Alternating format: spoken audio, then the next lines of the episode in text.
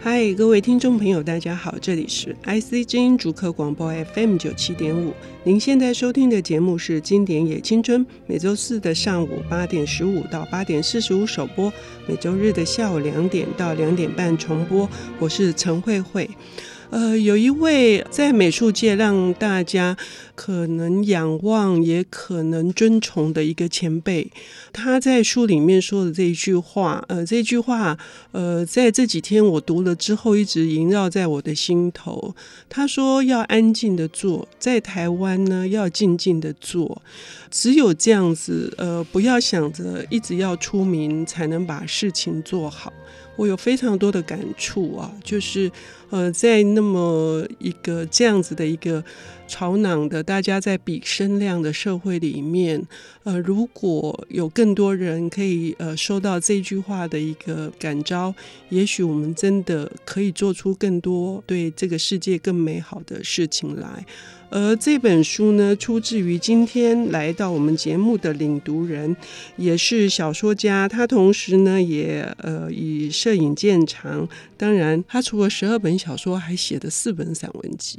又是林口的这个书房味道的老板，呃，他最近出版的《固执的小吃们》以及《岛屿偏食》，我们要欢迎陈辉龙先生。辉龙你好，哎，慧慧你好，大嗯家好。我刚刚提到了这个呃这句话非常打动我，是出自你今天要带来的哪一本书？就是台湾公益里面有一个严君英采访的这一、嗯这一段，嗯那这一段也是我其实像我书房有时候会有一些公益课程哈、嗯小的公益课程，那其实不是做东西，就是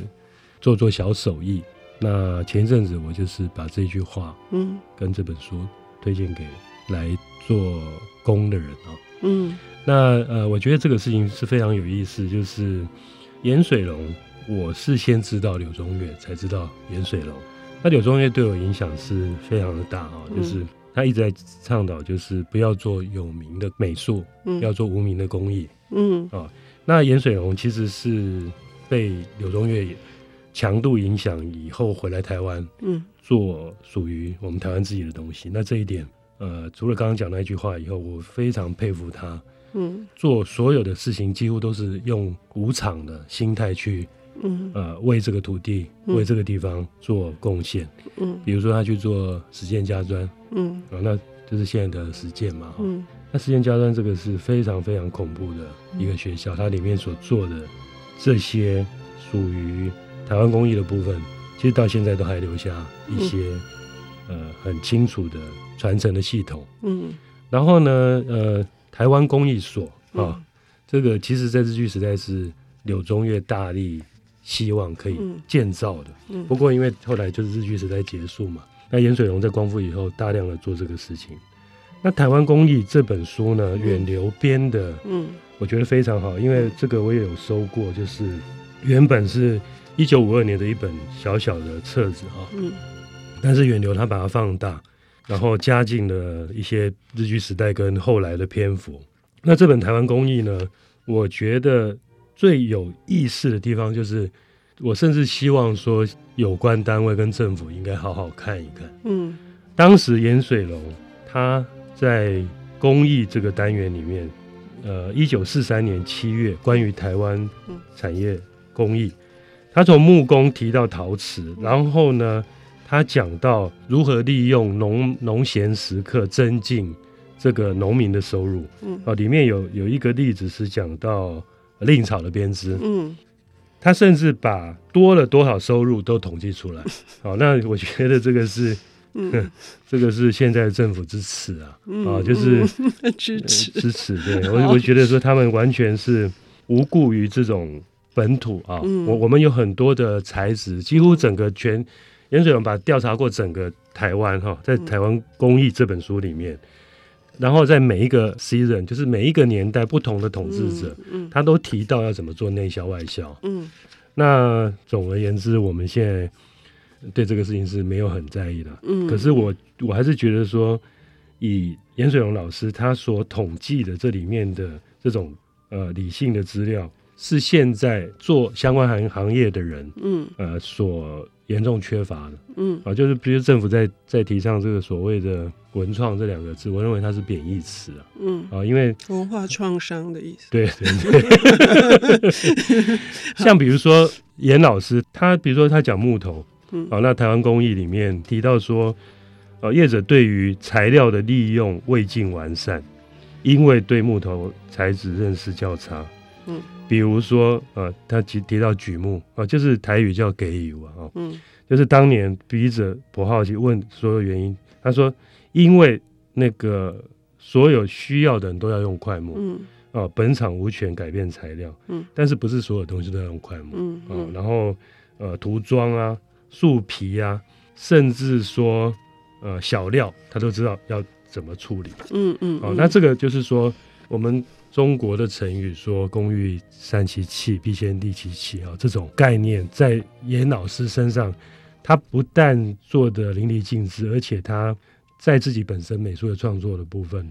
也是很厉害的。嗯好，好，我稍微整理一下哈。惠龙介绍这本书呢，叫做《台湾工艺》，作者呢是严水龙。严水龙呢又被称为台湾工艺之父，哈，是一个我们的民艺的这个研究者，同时也是一个等于是大老师。对，那这本台湾公益最早的时候是他在台湾省政府的建设厅担任顾问的时候所出版的，而且出版的时候是日文啊，插图设计都是由他自己完成。那远流后来就把这本书再加入后面的呃，就是相关的一些材料，然后把。严老师他所介绍十二种不同材质的工艺品，然后每一项每一项都去谈它的发展啊，它的材料，它如何振兴方策。所以这个也是刚刚辉荣就说，政府单位就是有关的人都应该好好来拜读哈。我自己读的时候，我也觉得这种很学者的这种赤诚，以及这种。巨细靡遗的，不知道收集多少资料，对对才哎有可能整理成一个。我觉得这有点像是呃工艺品的建国方略。没错，没错，没错，真的 是，真的是，那这么厉害的书，我们怎么都这么少少呃而且他看得到他啊？中间还有被骗过哈、啊，那个严老师中间还骗被骗过，这里面书里面也有，就是那时候我们接受美元嘛，嗯啊，美国的援助，嗯然后很多人要做外销，然后他也被找来台北做了好一阵子的白宫。嗯嗯不过后来他自己对这件事的是说法是说，如果没有这个骗局，他就没有办法完成关于台湾山地工艺的研究。嗯哎嗯，对，这里面哈，因为除了呃，就是我们刚刚都说的那个十二种的这个工艺品之外，还有非常多，就是严水龙老师对于研究。呃，包括原住民也嗯好，或者是所有的乡镇里面的每一个部落的呃他们的特色，还有文化，它不只是工艺，耶，它对连乡镇的文化跟原住民的历史，它都有很深的琢对，磨。没错。这个细节具体如何，我们要休息一下，我们等一下回来。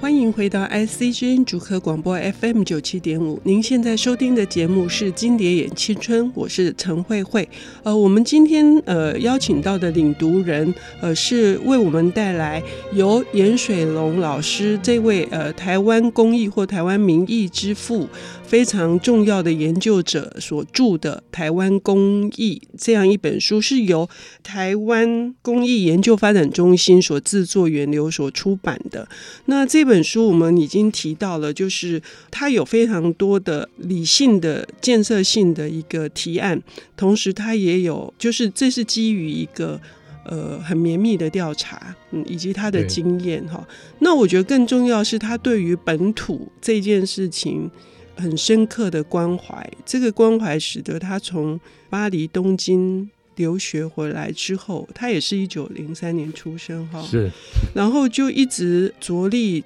呃有一点全神走透透的，做了很多的这个研究调查，那形成这样子一本谈十二项台湾工艺品有可能怎样去做内销外销也好。那刚我们也提到说，他对于呃每一个地方的这个历史文化的发展造型，回到造型的那个部分，它也有很多的这个琢磨。是这个部分，辉龙，你觉得我们这本书最应该要去理解的还有哪些部分？呃，我觉得就是有两个部分是呃，嗯我们先前有提到是关于他对调查之后对于产业的嗯回馈啊、嗯那我觉得以如果以个人来说，有两个部分，一个是对严严老师整本书读完以后，你会发现他根本毫无时代感啊，哦，嗯，就是说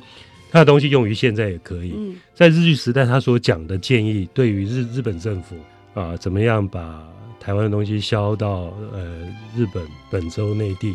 去，跟后来光复以后政府怎么做外销到国外嗯，他几乎是没有任何时代感的。嗯嗯就是说，呃，有一句成语好像说“地利与我何有哉”啊，啊嗯他是什么时代他都 OK 的。嗯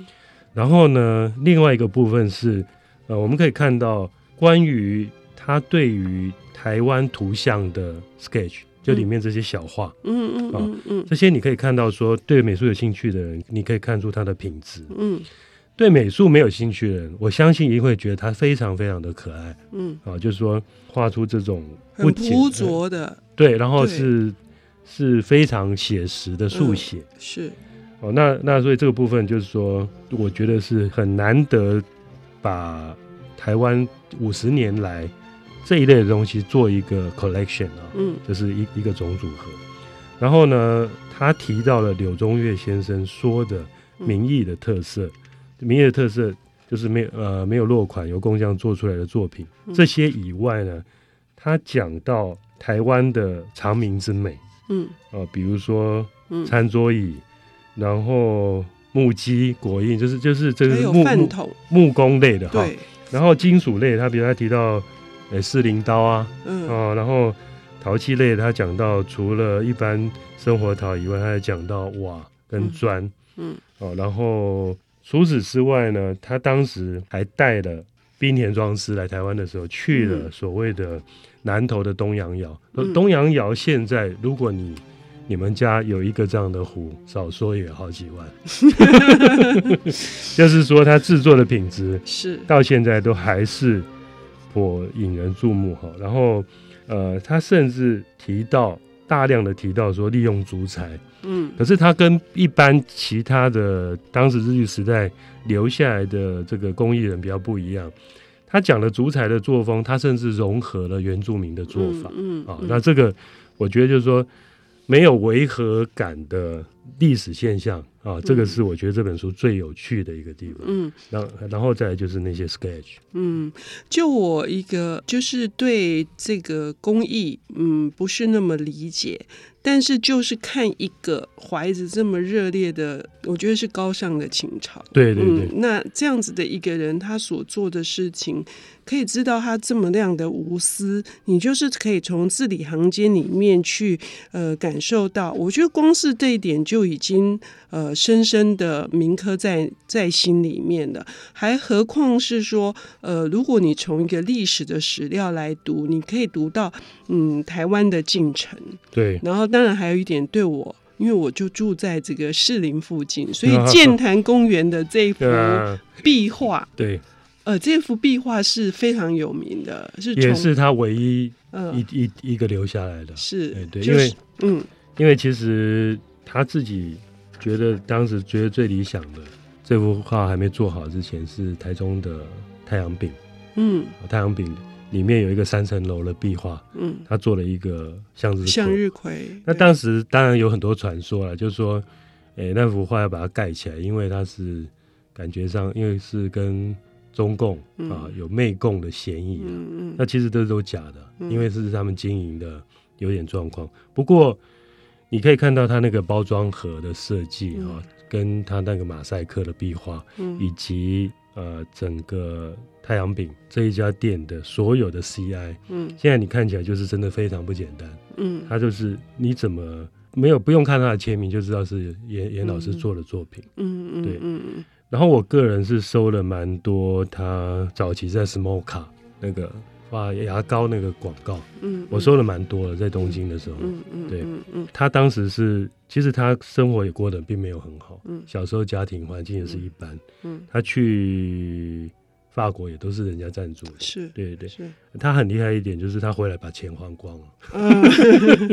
所以是一个呃有情呃有义的物人对，嗯而且是物欲极低，对然后对对心里面只有想要为台湾做做事，什么嗯对这样子的人，所以这个建潭公园一百公尺长的这个从农业社会到工业对社会哈，这个马赛克壁画，当你看完这本《台湾工艺》这本书之后，你再去走一走。可能就有完全不不同同的的心境对对的心境，嗯那这个很重要。这个就是，尽管这是一本谈关于台湾工艺的书，可是呢，它跟我们内在里面，呃，对于时代，或者是对于呃人性，或者是对于我们在追求的一种美好，都是息息相关的。我们今天非常感谢固执的小吃们以及岛屿边食的作者陈慧龙为我们带来这本《台湾工艺》，谢谢你。哎，拜拜。本节目由 IC 之音与 Reimu 阅读最前线联合制作，经典也青春与您分享跨越时空的智慧飨宴，